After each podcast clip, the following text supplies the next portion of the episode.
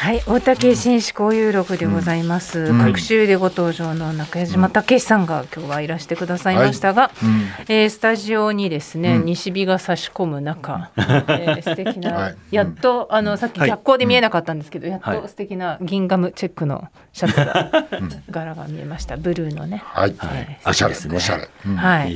政治学者の中島武さんです。今日のテーマがはい。あ岸田の政権の終わりと。はいそうですね、あの、うん。支持率っていうのが、まあ、各社いろいろ出てきましたけれども、はい。まあ、あの続落をしていると、まあ、特にあの最近出てきたのは、あの産経とそれから、うん。あの FNN ですから、うん。まあ、どちらかというとこう、自公政権にとってはですね、はい。まあ、あまり低い数字が出にくい、うん。そういうあの支持率調査なんですけれども、うん。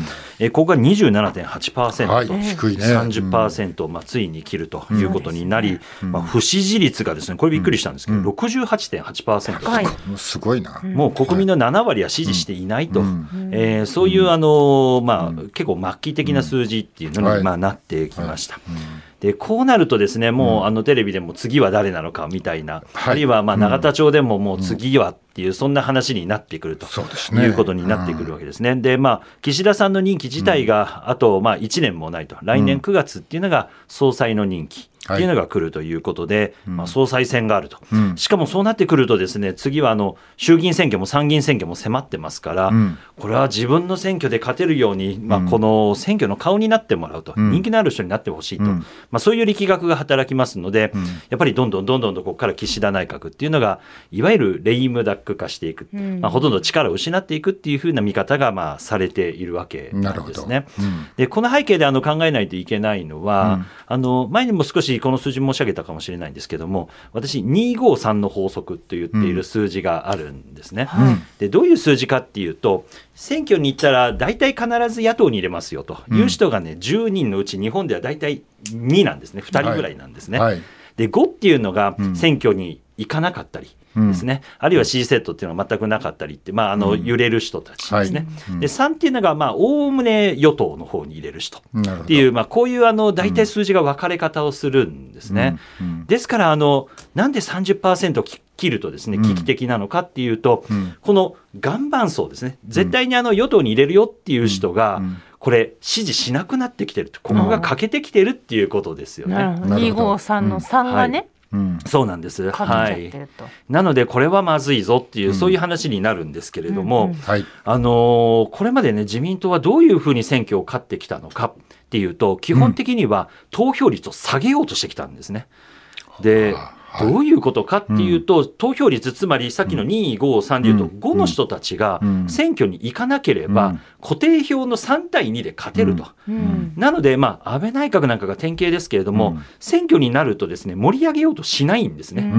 争点っていうものを作らずにですね、はいあのアベノミクスは道半ばだとかね、そんなあのスローガンばっかりでですね何かこう、選挙の盛り上がりが欠けるっていうのがずっと続いてきたと思うんですけれども、うん。これは結構あの自民党の戦略だったと思うんですね。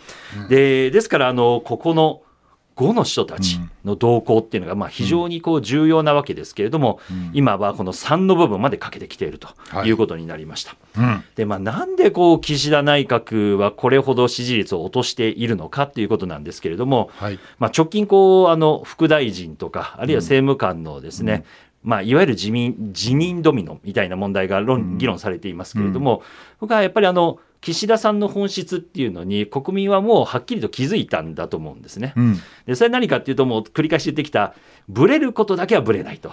うん。常にブレ続けるっていうのがこの人で芯がない。何をやりたいのかがわからない、うん。でこれがあのもう明白になってきたっていうのが国民の支持を受けていないその現状なんだと思います。なるほ。ど。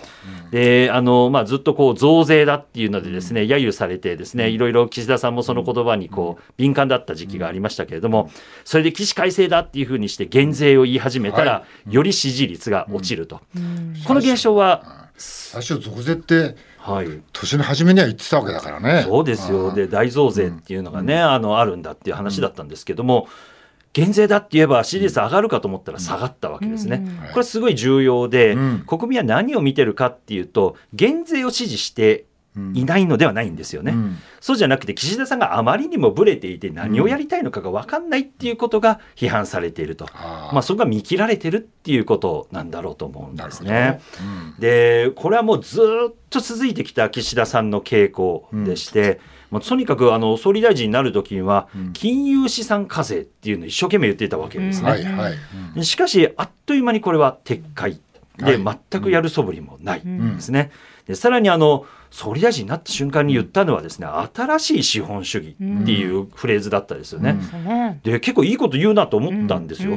で何を言ったかっていうと新自由主義からの脱却だと。うん。これまで20年ぐらいやってきた自民党の方針を大きく変えるんだと、はい。で結局ですねこれまではですね企業がどんどんどんどんとこう目先の利益ばっかりをですね追い求めてしまっていて、長期的な視点を欠いていたと。はい。でそのとそれによってですね投資にどんどん消極的になり、うんまあ、結果として経済成長がしないという状況になったと。うん。しかも株主の配当ばっかりにこう目がいってしまっていて、そして従業員の賃金は上がらないと。はい。これを是正しなければいけないと、うん。これを是正するのが新しい資本主義だっていうふうに言ったんですね。うん。でもまあ私はその通りだというふうに思っていたん。ですけれども、うんじゃあ今やっていることは何なのかっていうと、物価がどんどんどんどん上がっていくのに賃金が上がらないっていう問題ですよね。うんで全く新しい資本主義になっていないと、それどころか庶民はですねこう苦しくなっていくばっかりだでどんどん。はい、そうなんですね。で、こういう状況で、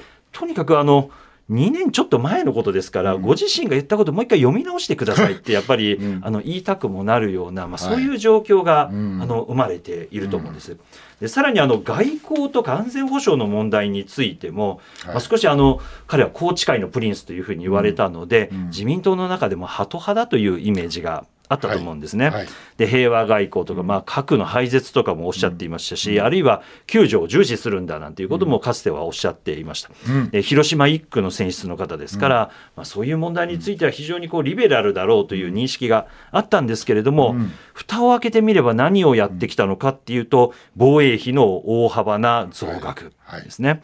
さらにまあこれ非常にこの後の日本に大きな影響を与えると思いますけれども、うんいわゆる敵基地先制攻撃能力を持つとはいうことですね。うんで、まあ、これによって、まあ、実質上、専守防衛という戦後日本がずっとやってきた、その方針をまあ一転させたわけです。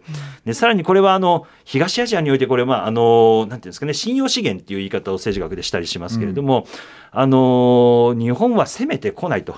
でそういうことはしないんだそれをすあのそもそも放棄してるんだっていうことの信用によっていろんなことが成り立っていた、まあ、その大切な資源をこの数年でですね、うん。あの捨ててしまったっていうのがあるわけですね。ですからあの岸田さんのこのブレることっていうのは、うん。えー私は非常にこう罪深いとはい。いうふうに思いますね。うんはい、まあでもこれだけぶれてきて支持率下がってくると、その与党の中でもおろす声が聞こえてきてるんですか？そうですね、うん。今やっぱりうん。これじゃ選挙に勝てないとうん。いう話になるので、うん。まあ、あの人気があるですね、例えば石破さんとか、うん。あるいは河野太郎さんとか小泉さんとか、うん。こういう人たちの名前がこう上がってきたりっていうのが、まあ、わさわさしていると。はい。でもっとですね、私実はあの危険だなというふうに思うのは、このいわゆる253の3の固定票が割れてきているとはい。いう、そういうことになってくると、はいこの固定票を取り戻せっていう運動が起きてくるんですね。はい。はい。つまりこう右バネが働くっていうんでしょうか。なるほど。で、うんここを取り戻さないといけないと、うんじゃあ岸田さんも憲法改正とか言えとかですね、はいそういうようなどちらかというとこう自民党のタカ派の人たちっていうのが、あの岸田さん弱ってますからいろんなことを受け入れちゃうわけですよね。この時とばかりにですね、そういう政策っていうのをうん岸田内閣に次の通常国会でやらせようとするっていう、はい。まあ、そういうことが考えられるんですね。あこれが私もなんかそれをなんかそうなのかなっていう気がした出来事があって、うん。あのまああるところでまあ偶然たまたまちょっとあのまああ居合わせた方との会話なんですけど、うん。まあその方はあの今のあの政権はけしからんと、岸田さんけしからんよねとおっしゃってて、まあ割とご年配の方だったんですけど、であそうですかってどういうところが気に食わないんですかって言ったらあのなんか男か女かよくわかんない人たちちいるじゃないか。あんな人たちのなんか法案通しただろう、まあ、LGBT 理解増進法ですね、あんなのけしからんと。で日本は、まあ、その方の持論ですよ、日本はもっともうあの核兵器も含めてねあの自前で戦えるようにするべきなのに、まあ、まあ全然ブレてると。岸田けしからんって言って怒ってる方がいたんです。それでまさにその右バネが働いてそうです。だからこういう方々がその離れてるのを取り戻そうという動きになったらまさに中島さんがおっしゃったような動きになってしまいますよね。そうですね。あの自民党の有力な政治家の中からも、今小島さんがおっしゃった通りの言葉がですね、あの出てきたりしていて、やっぱりあの LGBTQ の人たちに対するこう理解増進法、こういうことをやるからあの支持率が下がったんだと、そんなわけないんですよね。はい、あの中途半端なものだし、あのしっかりとしたこうリベラルな政策が取らない、その一貫した方針がないから下がってるん。だけれども、下がった理由っていうものをこう自分たちに都合よくですね、こう引っ張ってきて岸田内閣にこう埋め込もうとするっていうのがこれから頻繁に盛んに起こってくる現象だろうというふうに思いますね。あはい、えそうなってくるともう次は誰だ？ね。ででも先ほどお名前を挙げてくださいましたけども、そうですね、ですからあのこれからのまあ政局としてはですね、うん、来年9月までやるかどうかですね、うん、でこれ任期までやると、うん、まあ、いわゆる正式な党の総裁選っていうのがあるわけですでこうなると国会議員票だけじゃなくって、あの都道府県の票っていうのも入りますから、はい、これ結構世論に近いような、まあ、そういうあの結果っていうのが出やすいんですね。しかし任期の途中で辞めるとですね、国会議員だけで投票のですねいわゆる簡略化した総裁裁選っていうのをこれまで自民党はよくやってきたんですね。あそうなるんだ、うん、そうするとですね、これは党内のいろんなこうですね、力関係で。決まっていき、国民のまあ意識とはかなり離れた人が選ばれる可能性があると。いうことですね。逆な言い方すると、総裁選をちゃんとやるには、9月までやってほしい、やってほしいというか、やっていなければそうはならない。そうですね。あの9月はいずれにしろ総裁選があるんですけれども、うんはい、一旦別の人がなる可能性っていうのがあるっていうことですね。えー、困りましたね。ね、今日は見えてきた岸田政権の終わりということでね、いろいろお話を伺いました、中島武さんでした。ありがとうございました。ありがとうございました、ありがとうございました。そうか右バネが働くね